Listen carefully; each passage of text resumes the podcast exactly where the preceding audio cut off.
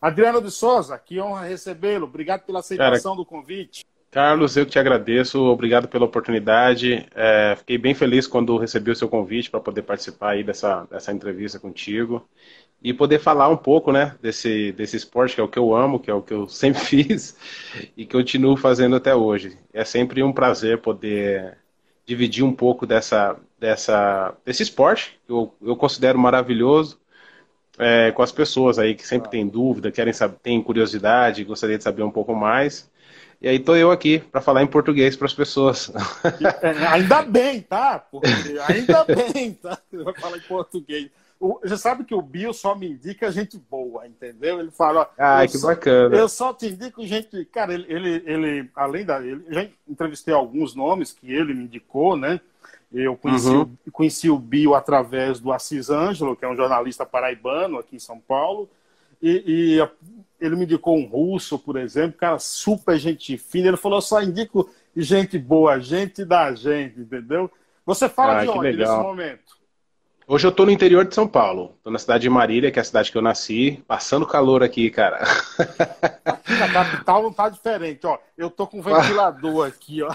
Eu tô com ventilador aqui na minha cabeça também. Se estiver atrapalhando, você me fala. Atrapalha nada, não atrapalha nada. Você é de Marília, é?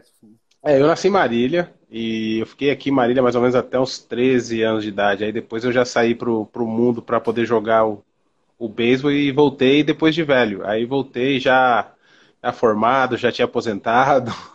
Ah, é, agora você, você falou uma coisa aí que ó, eu vou eu vou discordar, eu vou, como diz um amigo meu, eu vou desconcordar de você, entendeu? Ok. Que, que você falou, não, beisebol que eu sempre joguei, mas eu soube por aí que você é, é, quis ir para o atletismo, né? Gostava de dar umas carreiras também. Teve, teve isso? Conta um pouco da tua. Cara, teve. Teu... Na verdade, eu sempre fui um cara de esporte. Eu sempre é. gostei muito de esporte. É, como qualquer garoto brasileiro, o primeiro esporte que apareceu na minha vida foi, foi futebol. É, mas na minha família eu tive primos e meu irmão que foram jogadores de basquete. Meu irmão foi estudou fora é, nos Estados Unidos com bolsa de basquete.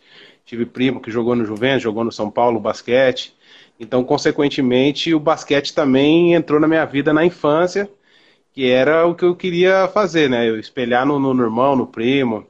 E eu tive primo jogador de futebol também. E aí ficava aquele, e agora? E agora? O que, que eu vou, né? E o beisebol entrou na. E o beisebol entrou na minha vida por coincidência. Na, na quadra onde minha família morava, é, um amigo, o pai veio do Japão, e o pai trouxe luva, trouxe taco e, toda vez a gente só queria brincar na casa desse meu amigo, né? Porque ele que tinha os brinquedos mais legais, né? Imagina, o pai vinha do Japão, Pô, sempre trazia. Logo do Japão, logo do Japão. Exatamente, sempre trazia os brinquedos mais legais. Então ninguém queria brincar na rua, todo mundo queria brincar na casa dele. E nessas de, de brincar na casa do cara, poxa, uma vez eu vi a luva de beijo, eu vi o taco, aquilo ali, eu falei, ah, não, o que, que é isso aqui, cara? Aí, aí o pai dele viu que eu gostei e começou a brincar comigo. A gente brincava no quintal da casa dele de, de, de beisebol, não fazia nem ideia que existia beisebol no Brasil. Até que um dia a mãe dele falou: Ó, é, na cidade de Marília tem um clube que tem time de beisebol que você gostaria de ir. Eu falei: Ah, eu gostaria, né? Mas tem que convencer a mãe e o pai lá, né? Não depende só de mim. Minha mãe deixou ir a primeira vez, a segunda ela já achou que ela falou: Ah, deve ser fogo de palha desse moleque, acho que não não vai levar isso aí a sério, não. Um esporte estranho, e... né? Também, né? exatamente. Ela falava, ah, deve ser. E eu fui a primeira vez e depois ela não queria deixar eu ir, cara. Aí eu comecei escondido. comecei escondido, comecei escondido, até que um dia ela descobriu que eu tava indo escondido, porque eu chegava sujo, chegava e falou, onde esse moleque tá indo, né? Aí até que ela falou assim, ó, você não vai mais. Aí eu fui pra mãe do meu amigo pedir, pelo amor de Deus, pra ela vir conversar com a minha mãe. e me deixar participar. Que e aí história. foi onde começou, cara. E aí foi onde começou tudo. Aí eu cheguei no clube, eu vi outros é. meninos fazendo aquilo. Só que era ainda muito restrito, né? Bastante pessoas da colônia japonesa, mas Sim. o pessoal me recebeu super bem. Isso é mais é... importante, né? A, ó, a Júlia, a Júlia falando aqui, aqui, inclusive próximos dias aqui eu vou entrevistá-la também. É, sou de Boston, fã do Red Sox. Ah, do, do Boston Red Sox, legal. É, tá por aqui. Sim, aí continue um pouco, interrompi aqui a. a Não, então, e aí eu, eu, eu entrei nessa, nessa Aí comecei, cara, praticar, praticar, praticar, gostava muito, assim, tive até problemas, assim, que às vezes minha mãe precisou até me ameaçar de falar assim que ia me tirar do beisebol, porque por causa de escola, essas coisas. O beisebol virou meu, meu, meu ponto fraco, entendeu? Que era uma coisa que eu sempre gostei muito. E na época não tinha tanta informação, tipo, sim, sim. como para onde eu ir, como que como que ia, que clube, como que você fazia um teste, não fazia nem ideia, mas já alimentava. Você falou, você falou na época aí, tudo bem que cabra negrão, assim que nem a gente, a, a, gente, a, gente, a gente não. Eu sei que você não tem esse negócio de politicamente correto, então a gente pode chamar de negrão aqui, entendeu? É, não, tá, tá tranquilo, tá tranquilo. É, é, a gente aparenta ser mais novo, né? Eu aparento, apesar de ter 43, mas aparento ter 17. Ah, entendeu? eu tenho 20, 20, 25. parei de jogar ontem, parei de jogar ontem. É, tá, tá, tá, em forma, tá em forma, né? Não, cara, mas olha que loucura. É, tudo aconteceu muito rápido. Quando eu falo na época, eu tô falando de pô, década de 90. Década de 90 você não tinha internet, você não tinha YouTube. Você não tinha. A informação não chegava tão rápido quanto, quanto chega hoje. É, e eu me lembro que no clube que eu jogava tinha um senhor que ele colecionava, ele recebia revista do Japão, que ele lia, e era revista de esporte. E, e, toda vez que ele lia as revistas, ele viu que eu gostava, ele me dava as revistas. E eu, na verdade, lógico, eu não entendia nada de japonês, né? Mas eu entendia as fotos. Então o que, que eu fazia? Eu recortava os desenhos, as fotos da revista e guardava. Fazia capa de caderno, pôster no quarto e usando a criatividade. Até que com 13 anos mais ou menos veio um treinador cubano, veio, não, na verdade não veio um, veio uma leva de treinadores cubanos para o Brasil. Observar jogadores. Veio, não, não, eles foi um trabalho, já era um trabalho que a Confederação Brasileira estava fazendo para poder melhorar mesmo o nível do Brasil em relação ao mercado internacional, é, trazer um pouco de conhecimento de fora. E um desses treinadores veio para Marília, o cara me viu, ele falou, cara, você tem talento, você tem habilidade, mas se você ficar aqui no Brasil, acho que vai ser um pouco difícil para você. E aí ele me ofereceu a oportunidade de eu ir para Cuba jogar em Cuba, estudar e viver lá, né, cara, na, junto com a família dele. E aí eu falo que ali foi o divisor de água, né? Foi... Isso você tinha quantos anos? 13. 13 anos que tu saiu. 13 anos. E, e, e aí foi aquele... A reação, e a reação dos teus pais? Principalmente a tua mãe, claro. Não, então, aí foi aquele dilema, né? Tipo, pô, precisa convencer pai e mãe. Como é que é assim, 13 anos, vai sair de casa? Aí esse cara veio em casa várias vezes, é, conheceu minha família, conversava com meus pais, explicava o que, que, ia acontecer, onde eu ia ficar, com quem que eu ia morar. Eu, eu, minha mãe nunca me falou, nem meu pai, mas assim, eu sei que a gente sente, né? O coraçãozinho na mão, mas aquela coisa, poxa, tá correndo atrás do sonho, a gente não pode impedir. O que a gente pode fazer é, é incentivar e deixar correr. E se der, se der errado, é aquela coisa, a gente tá aqui. Foi mais ou menos essa a ideia. Só que nessa época, meu irmão já tinha saído de casa para jogar basquete. Meu irmão já jogava no São Paulo na época e ele já estava mexendo os papéis, os, os papéis dele para ele ir para os Estados Unidos. Sim. Então, tipo, um, um, já tinha ido. Mas estava perto, né? Tava perto, exatamente. Mas já tava com essa coisa de ir embora. Então eu acho que o pai já tinha, o pai e a mãe já tinham entendido que não ia dar para segurar as andorinhas não, que Quanto tempo, quanto tempo você fica em, em, em Cuba e, e, é lá que, que você se profissionaliza? Não, ó, eu saí daqui com 13 para 14 e eu fiquei em Cuba até com 18, cara. Até com 18, assim, eu ia, eu estudava, passava, eu voltava todas as férias pro, pro Brasil. Mas eu digo que lá foi onde realmente assim eu entendi o jogo, como que, como que era a competição, o nível dos caras. É, não sei se você sabe, mas Cuba não existe esporte profissional, mas o nível é muito forte. E nessa década de 80 e 90, a Cuba tinha, acho que Cuba dominou praticamente essas duas décadas em nível de Olimpíada, Campeonato Mundial, Pan-Americano. O vôlei também, sempre, o vôlei também sempre foi forte lá, né? Vôlei.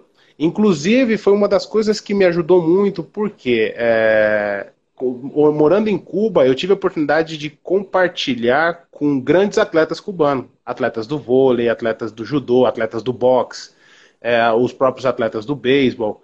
E isso cada dia me inspirava, porque era um negócio que estava muito próximo de mim. Por exemplo, eu morava num, pró, num prédio onde tinha dois campeões olímpicos de boxe, aí eu virava a rua de casa, tinha duas campeãs olímpicas do vôlei, andava um pouquinho, Não, era um negócio maluco.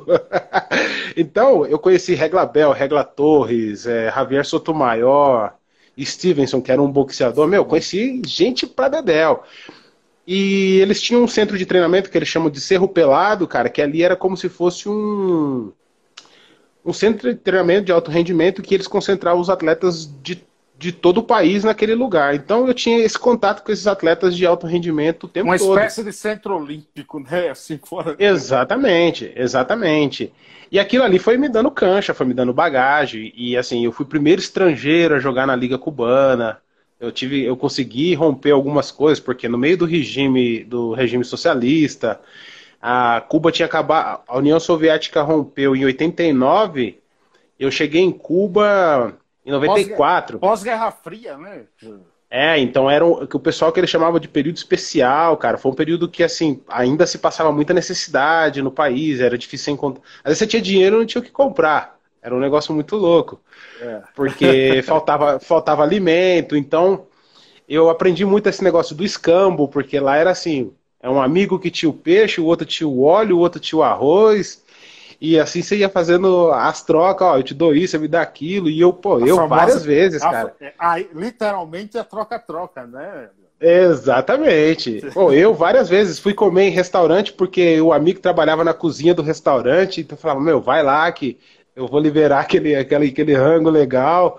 Então era assim, cara, mas foi, eu falo que aprendizado, assim, de experiência de vida, acho que foi o melhor período que, que eu passei na minha vida, assim, cara, de, de ver que, de entender que não é só o dinheiro, entendeu? Que às Sim. vezes você precisa é, executar mais, você colocar da sua parte para poder a coisa acontecer. E o dinheiro acaba sendo uma consequência, né? Eu vejo que no Brasil, às vezes, as pessoas quando elas vão falar de esporte, elas sempre falam, ah, precisa de dinheiro, precisa de dinheiro. Eu falo, não, precisa de vontade. Eu falo que precisa, primeiro precisa ter a vontade. Você, você por exemplo, você, você vem de família rica?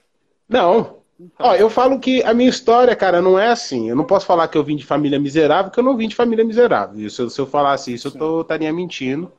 Graças a Deus tive uma boa, boa estrutura familiar. Por exemplo, quando eu viajei, é, quando eu era menino, minha mãe já insistia. Minha mãe tinha uma cabeça, meu pai, assim, eles tinham uma cabeça já um pouco à frente, entendeu? Eles pensavam bastante nessa questão do futuro e sempre se preocupou com essa questão de nós sermos pretos. Ela sempre pensava que a gente tinha que se posicionar, a gente tinha que se defender, tinha que conquistar o nosso espaço, entendeu? Então esse tipo de ensinamento eu sempre tive dentro de casa. Agora você falando é... isso, você falando isso, Adriano, eu fiz aqui também uma entrevista com Eduardo Agra, basquete, e, uhum. e o Marquinhos Abdala, também basquete. Os dois falaram algo parecido que vai um pouco na linha do que você está falando. Além da valorização da família, da estrutura familiar, é, do caráter, é, que dinheiro não é tudo. Mas ele me falou algo assim, é, é, é que lá fora, além de, de, de, de te incentivar, te dar estrutura para praticar o esporte que você foi para lá praticar, também te dá uma estrutura para você estudar e se tornar não só um desportista, mas um ser humano completo. Melhor. Correto. Correto. É, é mais ou menos isso que você encontrou lá? Sim, cara, é porque tudo tava, gerava em torno da, da escola, né? Então, por exemplo, para eu jogar eu tinha que estar matriculado na escola, não tinha, não tinha como eu fugir disso. Então, assim, eu tinha que cumprir minha carga horária na, na, na escola. É, tinha o time da escola, porém, eu jogava também num time fora da escola. Então, não era só a atividade da escola, mas tinha esse compromisso que não podia falhar que era uma exigência, né? Isso também era uma exigência dos meus pais, que era uma condição, na verdade, não era uma exigência, era uma condição que para eu poder ir para lá, isso era uma coisa que eles não iam abrir mão. Então eu tive que fazer isso. E eu me lembro que desde pequeno, acho que com 7, 8, 9 anos de idade, minha mãe já me matriculou em escola de inglês, ela achava que era importante aprender a falar idioma, que tinha que ter esse tipo de conhecimento. Então, por isso que eu falo que já tinha essa, essa mentalidade à frente, sim, mesmo sim. sem saber onde a gente ia chegar, entendeu? Claro, claro. Então teve, esse, esse, teve esse, essa participação bem importante assim da, da, da, minha família nesse, nesse aspecto. Qual é o teu próximo passo depois de Cuba? Aí Cuba, cara, aí começou a, a minha saga, né? Porque nesse, nesse período que eu fiquei em Cuba, esses quase quatro anos, meu irmão foi para os Estados Unidos, aí ele conseguiu uma bolsa de estudo, foi para uma universidade. E aí eu já manifestava fortemente assim o desejo de jogar profissional. Aí eu comecei a perguntar para meu irmão como é que fazia, né? Como é que dava para tentar isso ou aquilo. E ele meio que sem saber também foi pioneiro, cara. Foi desbravando, liga para um, liga para outro, pergunta, pergunta e vai informando. Ó, tem um irmão que é brasileiro, que joga em Cuba, tá com a idade assim, quer fazer teste, como é que faz? E chamou a atenção dos, dos, dos olheiros na época o fato de eu estar em Cuba e ser brasileiro. Hum. Então isso despertou o interesse de vários olheiros, né? Então os caras falam, pô, peraí, se o cara tá em Cuba, assim, deve ter alguma coisa, né? Vamos pelo menos lá dar uma olhada nesse, nesse menino. E aí, quando eu voltei para o Brasil, eu fui convidado para ir para um centro de treinamento na Venezuela, que era do time do Houston Astros, que é um, já é um time americano. Não sei se você Sim. sabe, mas os times americanos eles têm centro de treinamento na República Dominicana, na Venezuela e em alguns outros países latinos. E meu irmão conheceu um senhor que se chamava Andrés Reiner, e esse cara falou: não, traz ele para cá, eu vou, ele vai ficar aqui no nosso centro de treinamento e vamos avaliar. E nessa história eu fiquei seis, quase sete meses no centro de treinamento dos caras. Caramba! treinando com eles, treinando com eles, e no final das contas a gente nem, eles nem me fizeram uma oferta, acabei não assinando o um contrato com eles. Só que isso me deu mais cancha, me deu mais bagagem, porque claro. aí eu saí de Cuba. Eu fiquei sete meses no centro de treinamento de um time profissional. Aí comecei a entender como é que funcionavam as coisas já no mundo profissional. Aí quando eu saí da Venezuela, meu irmão entrou em contato com pelo menos mais uns três times, aí os caras falaram, ó, oh, tal época eu tô indo pro Brasil, vamos ver se, se vai o menino.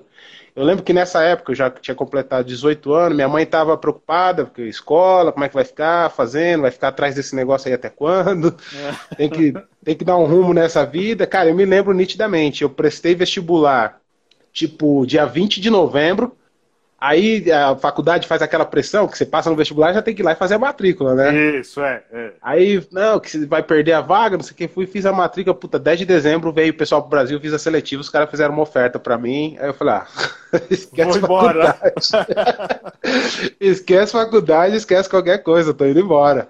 E assim foi que eu fui para os Estados Unidos. O primeiro time que eu assinei contrato foi o Toronto Blue Jays. Aí eu passei um ano na República Dominicana, na, numa das categorias de, de, de base deles.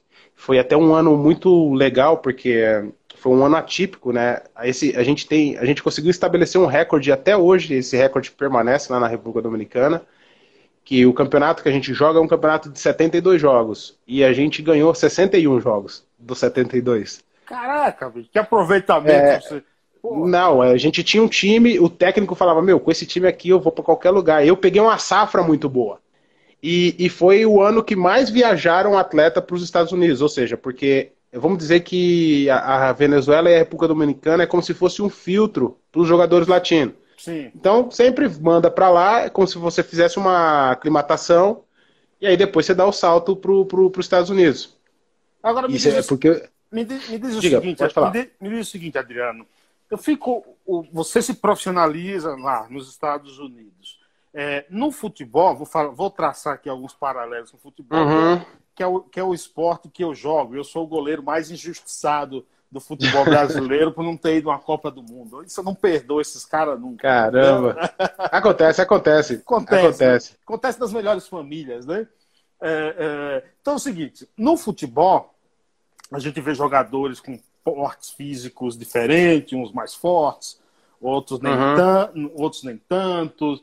É, hoje o, o, jogador, às vezes, com 16, é muito mais cedo, às vezes um jogador com 16 anos já está subindo para o profissional. Uhum. No beisebol, quais são as características que faz com que um jogador se torne profissional? Porque você não vê cabra fraquinho, não, lá. Eu fico assim, não, eu é, falo que é um esporte bem. Eu falo que é um esporte bem eclético nesse sentido, porque você, o baixinho, o alto, o mais gordinho, o mais magrinho, tem espaço para todo mundo. Porque como é um, é um esporte que você tem as posições e cada posição exige uma característica diferente do atleta, então essa característica também está relacionada com o biotipo físico, entendeu? Então isso facilita. Então tem posições que você precisa de cara mais alto, mais veloz, tem posição que você precisa de cara menor, mais ágeis.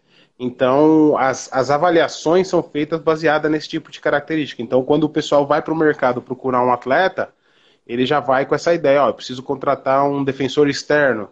Então ele já sabe mais ou menos que tipo de jogador que ele tem que trazer.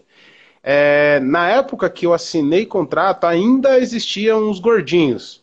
Hum. Hoje, com a evolução da, da educação física, dos condicionamento físico, hoje diminuiu muito. No entanto que a gente que é do meio, a gente fala que o esporte ficou mais veloz por causa da, do melhora, da, da melhora do, da aptidão física, né? Todos, né? Então, todos hoje, os esportes, né? Todos os esportes. Então hoje você tem jogadores muito mais atléticos, muito mais treinados, os caras são, você fala assim, poxa, você vê o jogador de beisebol, você não fala mais que aquele jogador de beisebol de, de 20, 30 anos atrás. É, hoje é outro perfil atlético.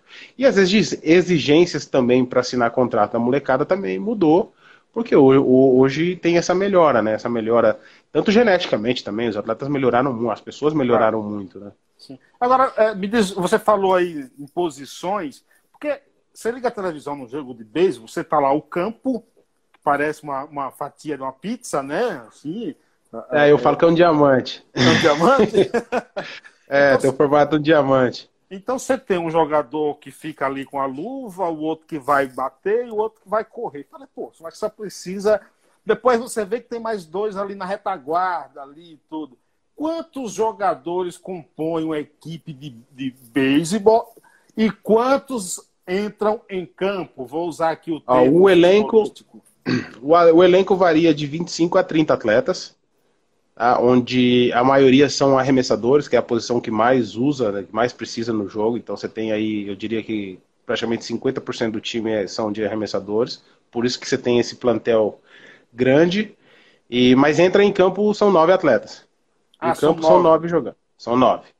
E eu falo que o que é engraçado do beisebol, porque ele muda a lógica dos esportes, né? Porque a maioria dos esportes, eu diria que quase todos, ele é um retângulo que tem uma coisa de um lado que vai fazer uma coisa do outro lado. O tênis, o vôlei, o basquete, o futebol americano, todos os esportes é assim, ele é dividido no meio. Isso. Aí vem o beisebol no formato de diamante, os nego... pô, e agora? Agora cruzou os cabos aqui. o cara olha para aqui. Ele fica tentando, porque ele vem com a lógica dos outros esportes. Ele fala, como é que o cara vai pro outro lado? Não, não tem isso ir de um, de um lado pro outro, né? É diferente, é uma lógica diferente, realmente. Por isso que muitas vezes as pessoas não não prestam atenção. Elas, elas veem aquilo, acham que é difícil e acabam abandonando, entendeu? É, é o difícil, na verdade, é, é, em função de a gente não ter a cultura, de não ter o hábito de acompanhar. Eu acho uhum. que a dificuldade é isso. Agora, uma pergunta boba, que talvez ninguém nunca tenha feito, te feito essa pergunta. Aquela bola, qual é o peso dela e ela é feita de quê para aguentar aquelas porradas? Cara, do, bom, é dura, a bola, o centro dela é borracha. É uma borracha, uma bolinha, né, de borracha. Aí ela é, ela tem uma camada de cortiça e tem linha enrolada e depois o couro que costura, que é a última camada da, da bola. Então ela tem essas camadas, a, a borracha, a cortiça, a linha e o couro. E então, a as bolas são de couro. E a, e a, e a bola pesa mais ou menos uns 300, 400 gramas mais ou menos. Ah, e a luva? A luva ela é de couro. É, é couro, toda de né? couro. Aí você tem, é, aí você tem luva para canhoto e destro, né? Que aí tem as, as, as pessoas que são do lado contrário, que é destro e que é canhoto. Então você tem o formato de luva diferente para quem para quem precisa e, di, e diferente de quem. Aí fica uma dica, né? Para quem nunca prestou atenção no beisebol, a gente não fala que a pessoa é destro ou canhoto pela mão da luva. A gente fala que é dessa canhoto pela mão que ele arremessa. Ah, é? Tem isso? Tem. Então, então porque você sempre. Porque que acontece? A mão que arremessa é a mão que fica livre. A mão oposta é que fica a luva. Então eu sou destro. Então a luva sempre vai calçar na minha mão esquerda. Porque eu tenho que deixar o, o braço livre para eu poder lançar a bola. E o canhoto é o contrário. A, mão, a luva vai na mão direita e o braço esquerdo que é o que faz o lançamento. Então é por isso que ele é canhoto. uma outra pergunta boba que eu preciso que você me dê uma explicação muito, muito me convença. Eu preciso de alguém que me convença. Eu tenho uma, uma intriga com isso quando eu vejo jogadores de beisebol lá. Por que jogador de beisebol não poderia tá de, de, de, como a gente fala na Bahia lá, de calção, de bermuda. Tem que estar tá de calça se o cara vai correr, ô Adriano? Então, cara, é porque tem muitas situações que você precisa se lançar, né? Se deslizar na, na, na, nas bases ou até dentro do campo, as jogadas que você precisa pular. E de calção, isso aí ia trazer um prejuízo grande. Mesmo de calça, cara, poxa, tem muita, tem muito ralado, tem muita coisa, porque acaba machucando. Por exemplo, não sei se o campo de beisebol ele tem a parte de grama e tem uma parte de terra. A isso. parte de terra é a parte das bases. Então, a gente usa muito essa coisa do deslizar, deslizar. Então, essa calça ela também tem essa função de, de, de proteger. E foi uma coisa mesmo, por exemplo, já me perguntaram, por exemplo, por que do boné, né? Porque, é, por incrível que pareça, o boné ele faz parte do uniforme. Do uniforme. Independente de, de ser dia ou noite, você tem que usar o boné. Tem que usar o boné. tem que usar o boné porque faz parte do uniforme. E fizeram isso porque é um esporte de verão. É, eu falo que é de verão porque é o único esporte nos Estados Unidos que durante o mês de julho e agosto só tem beisebol nos Estados Unidos. Não adianta você querer procurar outro esporte, você não vai encontrar, você só vai encontrar o beisebol e muitos jogos de dia, né? Porque é, são as férias dos americanos. Então o pessoal é por isso que é considerado o passatempo dos americanos o beisebol, porque pega o período de férias e ele não compete com nenhum outro esporte. E com aquele sol que faz lá, cara, é quente pra dedéu, então o pessoal sempre com o bonezinho bonezinho aí virou parte quem, do uniforme. Pra quem tem a careca, assim é complicado, mais complicado Pô, ainda, né, Adriano? Com certeza, com certeza. Com certeza. Agora, agora, finalizando as perguntas bobas aqui, as perguntas idiotas de minha parte. Que é, isso, são pergunta é pergunta.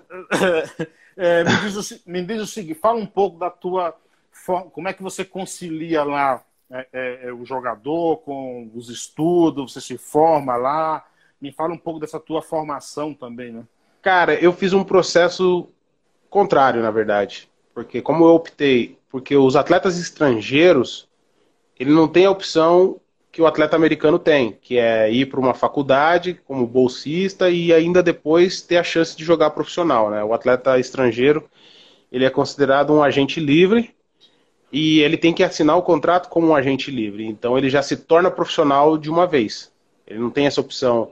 Tem, aliás, tem a opção de, de, de, de, estudar, só que é um caminho mais longo e de mais risco, porque não quer dizer que eu ir para uma universidade eu vou ter certeza que eu vá para um, assinar um contrato profissional.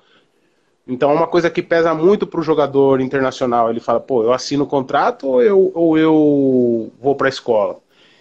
E eu decidi jogar, e na verdade, quando depois de ter perambulado Europa, México, o Tampa Bay, que foi o último time que eu joguei, eles me o, aquele cara que eu falei lá atrás, que me chamou para ir para o time da Venezuela, o Andrés Reiner, ele trabalhou com o Houston Astros, acho que mais ou menos uns 27, 30 anos. E ele saiu do Houston e foi para o Tampa Bay. Só que nessa história de eu ficar na Venezuela, ele criou uma amizade comigo e com meu irmão. Uhum. E a gente nunca deixou de se falar. Mesmo ele não assinando o meu contrato, a gente se tornou amigo. Sim. E ele era um cara que me dava conselho, sempre que eu estava em algum lugar, ligava para ele, perguntava coisas, porque o cara, meu, a experiência de vida dele no mundo do beisebol era algo fora do normal.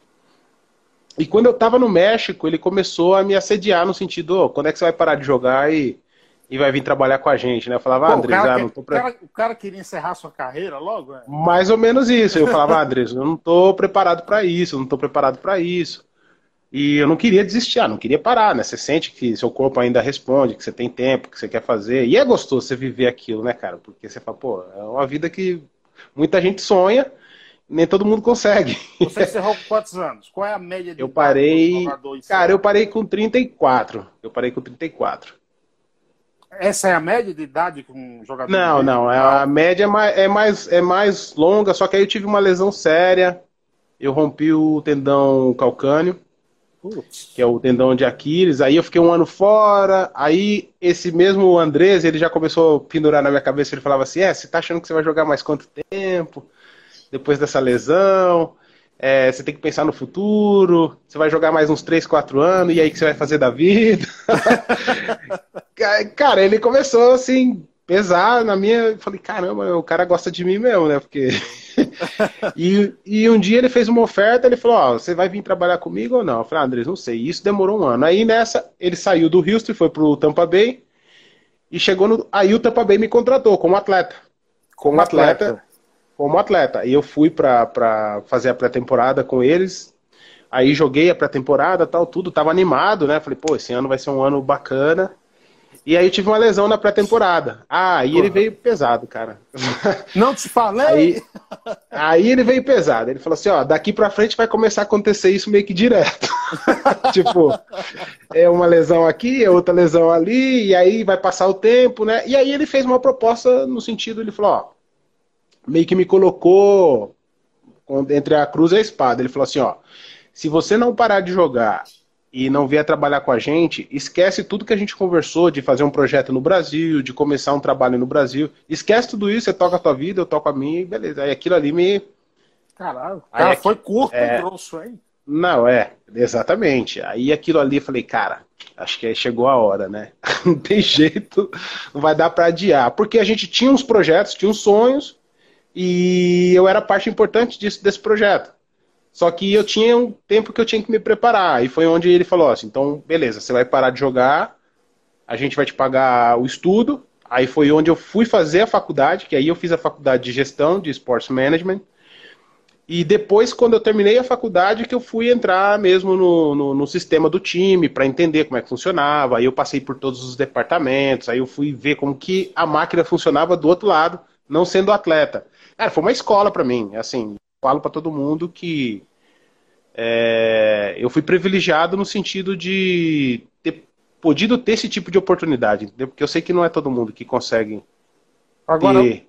agora os caras que dirigem os clubes é, são, na maioria ou todos, esses jogadores? Ou é mais ou menos parecido como é o futebol aqui, que a maioria dos dirigentes nunca chutaram uma bola na vida? Cara, não. Lá geral, é que geralmente os dirigentes, quando eu falo dirigente, aí entra desde dono, né? Uhum. E até. Geralmente é cara que é muito rico, tipo, por exemplo, o cara que é dono do Tampa Bay, o cara veio da Bolsa de Valores, o cara sempre mexeu com muito dinheiro. Então você tem lá é, o dono do New York Yankees, eles são dono da American Airlines. O dono do Houston Astros, eles são o majoritário do Walmart. É tudo pessoal não desse, tem, desse, não, não tem, não tem. Não tem dinheiro, desse calibre. É. é. que o esporte ele é visto de uma outra forma, né? ele é visto como um negócio. Então, o pessoal, você tem uma mescla de pessoas muito estudadas que, que focam nesse mercado, por isso que eu estudei é, Sports Management, que é, é gestão de esporte, e, e, tem umas faculdades muito competentes dentro dos Estados Unidos que preparam o pessoal para trabalhar nesse tipo de mercado, entendeu? Então, por isso que você não escuta lá nos Estados Unidos é time quebrado, falta de grana. Os caras são, os caras são profissionais, né? Exatamente, são profissionais. E a maioria dos ex-atletas, eles acabam ocupando cargos técnicos, de tra te trabalho em campo, assim, sabe? Trabalhar direto Sim. com o jogador, ou o cara vai virar técnico, ou ele vira treinador. É porque o sistema de desenvolvimento de atleta é muito grande, precisa de muita gente, então. E Geralmente tem lá uns ex-atletas, também depende muito do perfil, tá? Do, do, do, atleta, porque é o que eu falo, no meu, o meu perfil, eu tenho um perfil mais gestor. É um perfil que eu gosto muito, é uma coisa que eu gosto de, de, de eu gosto da parte de desenvolvimento, mas gosto de trabalhar também com a, com a parte de gestão disso, como organizar tudo isso, como funciona tudo isso. E isso que foi muito bacana. Isso foi legal que eu pude aprender com eles de como fazer isso. Mas bato cabeça no Brasil, viu, cara? Foi, foi isso que você voltou para fazer no Brasil, implementar isso? É, na verdade, eu vim para implantar um projeto para o Tampa Bay, que era para ser uma, uma filial deles no Brasil. A gente implantou esse projeto. Foi difícil pra caramba, porque foi mais difícil convencer os brasileiros do que convencer os americanos, que estavam trazendo a grana. Porque o brasileiro ele não acredita que o, que o povo brasileiro tem potencial para jogar beisebol, entendeu? Ele acha que aqui é o país do futebol e que brasileiro não pode aprender a fazer outra coisa. Produz assim, muito pouco, né? Produz muito pouco jogadores. Mas isso é falta de conhecimento, isso é falta de conhecimento. Na verdade, o americano ele nunca viu o brasileiro como um produto pronto, ele vê a matéria-prima, que é um produto uhum. para ser desenvolvido, para ser trabalhado. E isso chama muita atenção do americano, porque a, a, a, referência deles foi, pô, brasileiro é bom de futebol, de vôlei, de basquete. O que você ensina pros caras, os caras ficam bom. Por que não no beisebol? Essa foi a lógica dos caras. Então os caras vêm com essa visão empreendedora. Então o, o brasileiro não tem muito disso, desse empreendedorismo, dessa visão a longo prazo, de que você precisa trabalhar uma base que lá na frente você vai colher os frutos disso. O brasileiro tem essa visão mais imediatista, né? Você, e... isso, isso que você está falando, Adriano, se encaixa, por exemplo, porque você falou que é um cara mais de forma, mais de, de né, o, o, plan, o cara que observa, que planeja, que implementa. Uhum. Tem, uma, tem uma visão assim. É, é, um, é um visionário, né? É um, é um visionário, Sim. um empreendedor visionário. Você acha que isso também vai é, de acordo com o que muitos estrangeiros vêm para o Brasil e, e aqui fundam uma empresa e acaba dando certo, e o brasileiro sempre está ali meio mentalmente preguiçoso e falta isso, cara. Cara, eu falo que assim, né? Tudo se baseia em falta de conhecimento. É, quando eu fui fazer a faculdade de educação física, eu aí eu fiquei, foi o período que eu fiquei, voltei, né? Que eu estava no Brasil, então eu fui estudar educação física no Brasil. Então eu comecei a fazer algumas observações. Eu entrei numa, numa faculdade de educação física onde 98% dos alunos eles falavam em trabalhar em academia e ninguém falava de esporte. Eu falava, poxa, como assim, né? Ninguém pensa em trabalhar no esporte, é uma área tão vasta, é um mercado que, que lá nos Estados Unidos tem muito espaço. E aqui no Brasil eu achava que era um pouco parecido, mas aí eu comecei a entender um pouco dessa, dessa, dessa coisa. Então, quando eu falo que falta conhecimento, é no sentido, como a gente não é um país que, por exemplo, a educação física ela não é obrigatória nas escolas.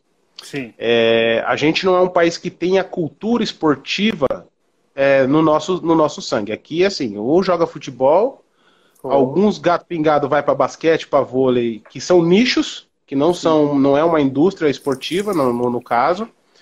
E, e o resto é o resto, que é as pessoas. Aí você tem uma população sedentária porque não tem o incentivo da prática esportiva, porque você tem muita gente que acha que praticar esporte é perda de tempo. E isso, eu convivi muito com isso. No entanto que o meu TCC, meu trabalho de TCC na faculdade, foi justamente isso, a cultura do esporte no Brasil. Porque eu já vinha com uma visão mais mercadológica do negócio, de, de negócio de esporte, então eu trouxe isso do que eu aprendi lá, da vivência e do estudo de lá, e fui comecei a testar no Brasil. E aí eu vi que no Brasil, por exemplo, a gente não tem uma indústria de esporte, a gente não tem nem consumo de esporte. O próprio futebol, ele sofre muito porque, por exemplo, o time tá mal das pernas, o público foge do estádio. É, isso. Isso, exatamente. Aí, tipo, se o time tá bem, o público vai. Lá nos Estados Unidos, não. O time tá ruim, tá bem, o cara vai, porque não é só assistir o time dele, é assistir a oportunidade que ele tem de ver outros atletas de outros times vindo jogar contra o time dele, entendeu? Então. A, a gente, tem, é, a, gente, a gente tem uma mentalidade de que se a gente não souber jogar futebol, não serve para nenhum outro esporte? Exatamente. Exatamente, tem, tem essa mentalidade. Por isso que eu falo que o Brasil desperdiça muita matéria-prima, porque quantos atletas que vão tentar uma carreira no futebol e de repente aquele cara seria um bom atleta de atletismo, um bom jogador de vôlei, um bom jogador de basquete, só que não existe os formadores, que é aquele cara que encaminha, sabe aquele cara que vê o moleque e fala, ó, aqui você vai ficar perdendo tempo, vai lá pro vôlei ou vai lá pro atletismo, não falta esse tipo de, de profissional no mercado para fazer esse tipo de encaminhamento. E, e, o, e, o, futebol é a vitrine, né? É a vitrine, porque todo mundo acha que só o futebol que você tem chance claro. de dar aquela, aquela mudança de vida. Mas isso é por falta de informação, porque o beisebol é o esporte coletivo que mais paga no mundo. É, e, todo... E todo mundo. É, eu falo, eu falei, se todo mundo soubesse que o beisebol é que mais paga no mundo, acho que uma boa parte do pessoal ia deixar de jogar futebol e ia começar a pensar no beisebol. Porque, é. cara, chega a determinado momento, eu tive. 2015, a gente tentou fazer uma parceria com, com o Clube do Corinthians. Porque, na verdade, seguindo uma tendência né, que estava rolando lá nos Estados Unidos, porque o, o dono do Boston Red Sox, que a menina comentou aí, ele é o dono do Liverpool, na, na, na Europa. O Manchester, Manchester, Manchester City, ele assinou uma parceria com o New York Yankees, que é o time de beisebol de Nova York. Então, quando a gente veio para o Brasil, eu falei, pô, por que não pegar um dos times mais populares do Brasil e fazer uma parceria para a gente desenvolver? Eu falei, pô, vai, vai ser o casamento animal, né? Perfeito, né? Exatamente. No entanto que eu me lembro até hoje, quando eu tive a primeira reunião com o departamento de marketing do Corinthians, meu, o pessoal do marketing falou, cara, vem todo dia gente aqui bater na nossa porta pra, pra poder pedir a marca do Corinthians para usar, mas nunca apareceu uma proposta igual essa. E o pessoal do marketing falou, cara, isso aqui a gente tem que fazer explodir, porque a gente, na verdade, ia fazer o quê? Uma troca. Eles abrir mais mercado dentro dos Estados Unidos e a gente abrir mais mercado dentro do, do Brasil. E o negócio parou por causa do futebol. É, Porque, é, na verdade. É, é, complicado, viu? É, complicado. Não, mas era um negócio. Era uma proposta assim muito visionária e, e, e, era um negócio que ia render muito dinheiro. Tinha muito dinheiro marca? envolvido. E a marca? A marca. Não, ó, eu me lembro, cara, eu me lembro. A gente tinha proposto, a gente na época o Guerreiro estava jogando no, no Corinthians ainda a gente tinha proposto levar o Guerreiro para os Estados Unidos, para, por exemplo, um jogo Tampa Bay Yankees, ele fazer aquele arremesso cerimonial. O garoto propaganda.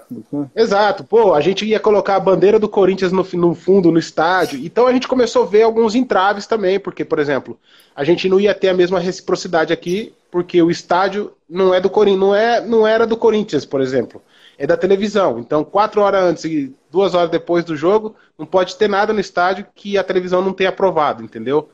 Então a gente não tinha autonomia para fazer algumas coisas. A gente fica preso nessas coisas. Deixa eu mandar um abraço aqui para Saturnino, tá lá na Aqui Bahia, entrou meu amigo, Jadel Gregório. Jadel, essa fera aí. Ó, eu quero Esse é fera. Eu quero Esse é meu brother, hein? É, Esse é meu brother. Então vamos, já vamos combinar aqui para fazer uma live com ele. Eu quero fazer uma entrevista com ele também. Não, com certeza. Depois te passo assim, os contatos com ele. Você entra em contato com ele. Esse, esse, é, esse é referência, viu, cara? Esse cara é referência. Não, com certeza. E, ó, e aqui é, a gente é parceiro mesmo, né? Não é, não é de conversa, não. A gente é. é brother porque a gente é da mesma cidade e a gente começou junto. Aquela história que você está falando do atletismo, quando ele começou no atletismo, eu comecei no atletismo também. E a primeira competição dele foi a primeira competição minha.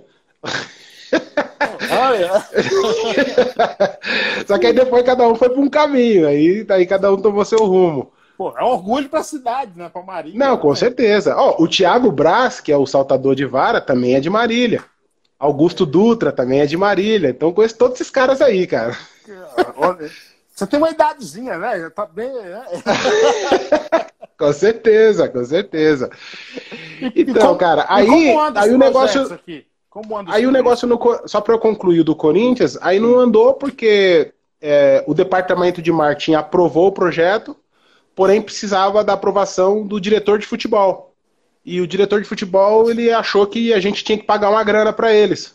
Tipo, sei lá, coisa de. Ele achou que a gente tinha que pagar uma grana porque a gente ia ter benefício. Cara, a gente estava dando mais coisa para eles do que eles para a gente e eles achavam mas, que. Mas essa grana que ele, que ele pedia era o quê? Uma grana por fora, um café, alguma coisa? Pô? Não, ele dizia que era para o clube, porque o futebol precisa de dinheiro, que precisa injetar dinheiro, e na verdade a nossa visão, é o que eu falei para você, da visão a longo prazo. A gente tinha feito uma parceria onde ninguém ia colocar dinheiro no primeiro momento, porém, o que entrasse de grana futuro ia ser dividido 50-50. Cara, a gente já estava fazendo fusão de marcas. Por exemplo, a Gatorade era patrocinadora do Corinthians, patrocinadora do time lá nos Estados Unidos, a Nike patrocinadora do Corinthians, patrocinadora nos Estados Unidos. Os caras já estavam pensando em fazer umas campanhas animal. Era, meu, ia envolver muita grana, muita grana. Mas faltou a visão do, do, do, do nosso amigo se diretor de futebol. Se você tivesse ido lá no meu São Paulo, tinha dado certo.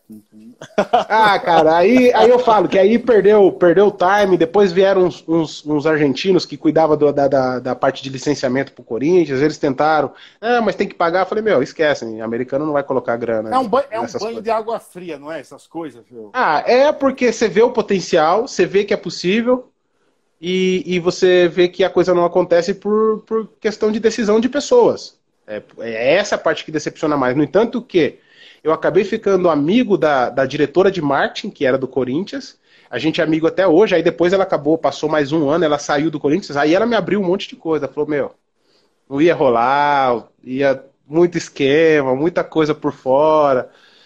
E ela falou, é, o que você estava pro... o que você estava prometendo, o que vocês estavam prometendo pro Corinthians era o sonho de todo mundo que trabalha no, com esporte, é o sonho que todo mundo queria. Vocês apareceram com a proposta que todo mundo queria ter na mão, mas na hora, na hora errada e no lugar errado. Eu falei, pô, que pena. Perdemos uma oportunidade. Deixa eu pegar aqui uma opinião, já, já, que inclusive o teu perfil é viver de esporte, e você falando uhum. de, de, desses banhos de água gelada aí que tomou, é, na careca ainda dói mais, é... ainda, né? dói mais ainda. Aqui no Brasil, por exemplo, que construíram lá o, o Centro Olímpico lá e ficou lá feito um Maria Lenk, ficou lá abandonado. Como é que um cara como você, com essa história, com essa vivência pelo mundo, é, com o conhecimento da, da prática e na teoria, com essa visão de empreendedorismo no esporte, como é que tu olha, cara, para essas coisas assim? Cara, eu vejo duas o que coisas. É que tu dorme? Como é que tu dorme depois que vem? Não, é porque assim, por exemplo, hoje eu tenho a minha própria escola de beisebol nos Estados Unidos. Então, tipo, é, o meu negócio tá lá. É, lá eu não preciso ensinar nada para ninguém, eu sei como que a coisa funciona, como que a máquina anda, o, o, povo americano sabe como que aquilo funciona. E na verdade eu sou mais aquele mais, mais um brasileiro que acredita que é possível o Brasil, que é possível. Mas, como eu digo, por eu ter morado muito tempo fora, eu não tenho uma rede de relacionamento forte. Eu não consegui criar vínculos no Brasil. E eu não faço parte do, do, do, dos grupos. Da de, de, de, pessoas que realmente conseguem fazer as coisas. Então eu nunca consegui. E aonde eu consegui chegar um perto, nunca deixaram chegar porque os caras me veem como uma ameaça. Mas se esse cara chegar aqui, putz, vai dominar tudo isso aqui, ferrou pra todo mundo. E na verdade não é essa a ideia, né, cara? Na verdade a ideia é de trazer algo e agregar algo, mas é, nesse aspecto o Brasil deixa muito a desejar. É assim, às vezes eu fico eu fico nessa insistência, né? Até um tempo atrás eu tava assim, pô, eu preciso parar com essa coisa do idealismo de achar que vai valer a pena e tocar minha vida, porque senão eu vou morrer achando que, que vai valer a pena e vou morrer frustrado. E é isso. Aí, na cidade de Garça, que é uma cidade do interior de São Paulo, não sei se você conhece, eu conheço foi onde passado. a gente foi onde a gente implantou o projeto, mas a gente teve a sorte de pegar um prefeito que conseguiu entender o que a gente estava propondo. E ele falou, cara, não, a gente tem que fazer isso aqui dentro da nossa proposta, que já era uma proposta não só de, de implantar um time de, de beisebol na cidade, mas sim implantar todo um projeto esportivo para a cidade toda. Então a gente trouxe muito do que se faz lá nos Estados Unidos, porque é aquela coisa, a gente tentou fazer o quê? Pegar uma cidade e fazer ela se tornar modelo. Porque uhum. a, partir do momento que as pessoas veem o sucesso daquilo, aí você vira referência. Pioneiro, né? E, pioneiro, exatamente. E aí, cara, a gente conseguiu fazer isso três anos. É, eu lembro que na época ele chegou até tinha oferecido um cargo para mim na parte da na, na, na, uma secretaria, né, para eu tomar conta dessas questões mas estava condicionado a ele se reeleger. E ele perdeu. e aí, o que, que acontece quando o cara perde? O candidato que entra não dá continuidade em nada, cara. Aí, Independente se é bom ou ruim, o cara não dá continuidade. Não dá continuidade. E, só que o que eu achei legal é que, por exemplo, esses tempos atrás, ele, ele vai sair candidato de novo e ele veio atrás da gente, cara. Ele veio atrás da gente para Pá, meu, a gente precisa tocar aquilo, o negócio é bom, eu vi, funciona, tem que ser daquele jeito, vocês sabem como que. Eu falo vocês porque meu irmão também está envolvido nisso, o Jadel também está envolvido nisso. Outro cara que é meu amigo também, que é ex-atleta, o Zequinha Barbosa, também está envolvido nisso. Então a gente montou meio que um time de gente que conseguiu fazer alguma coisa aí no mundo esportivo. E, a gente, e todo mundo nos Estados Unidos, cara. É isso que é o engraçado, porque todo mundo aconteceu fora do Brasil. Você, todo mundo precisou sair do Brasil. Você vive mais lá ou aqui? Mais lá. Eu tô, eu tô preso aqui por causa da pandemia. Mas, por exemplo, o Jadel tá morando em San Diego. O Zequinha Barbosa, ele saiu do Brasil quando ele era é, menino ainda. E o cara mora lá nos Estados Unidos já há mais de 30 anos. Joaquim Cruz tá nos Estados Unidos há mais de 30 anos. Meu irmão saiu, ficou nos Estados Unidos. Ou seja, é, o Brasil não é um país que te dá muita oportunidade, cara. Tanto que esses dias eu estava ouvindo uma entrevista da Janete, né, ela falando que ela é a atleta brasileira do basquete que tem mais vitórias do basquete brasileiro. E, e, o nome dela nem quase é falado, cara, no meio. Agora, você acha que o Brasil não é só o Brasil que te dá oportunidade, e ou ele é também aquele que não permite que quem tem a chance de criar oportunidades crie? Cara, eu vou falar a real. A real que eu vejo é assim, tipo, você tem poucas pessoas com muito dinheiro, muito recurso, Aí você tem. Só que essas pessoas, elas sempre vão controlar, elas não vão repartir o, o, o bolo, não vão. Os caras não vão repartir a pizza com ninguém e não vai ensinar nada para ninguém. Aí você tem uma galera que fica flutuando aí no meio, né, desses caras, entre ele fica, eu, eu, tenho uma condição, esse cara, geralmente, ele é o, eu falo que ele é o, é o hipócrita, ele é o medíocre que ele acha que ele tem que cuidar só do dele e não dá espaço para ninguém. E como você tem poucas pessoas que controlam, e o, e o povo, no caso, é essas pessoas são egoístas, então ele não proporciona, cara. Não proporciona conhecimento, não proporciona oportunidade, não proporciona negócios. Então, porque, por exemplo, eu mesmo vejo muitas oportunidades no esporte brasileiro. Mas do jeito que é feito o esporte no Brasil, nunca vai acontecer do jeito que eu gostaria que acontecesse. Teria que mudar. Só que aí você entra na questão, hoje qual que é o problema? Hoje você não tem CEO no esporte, você não tem donos de time, donos de empresas esportivas, você não tem essas pessoas. Você tem car cartolas que fala, né? Você tem Isso. cartolas, você tem pessoas que gostam de futebol que acabam gerindo futebol. Então, Ou gostam do de... dinheiro que o futebol Então, qual a chance disso dar certo? Então, hoje você está começando a se falar muito no Brasil sobre gestão esportiva, você já escuta um zum, zum, zum do pessoal falar de clube empresa, mas eu não sei se o povo brasileiro está preparado ainda para esse tipo de negócio, porque virar uma empresa traz uma série de responsabilidades. Claro.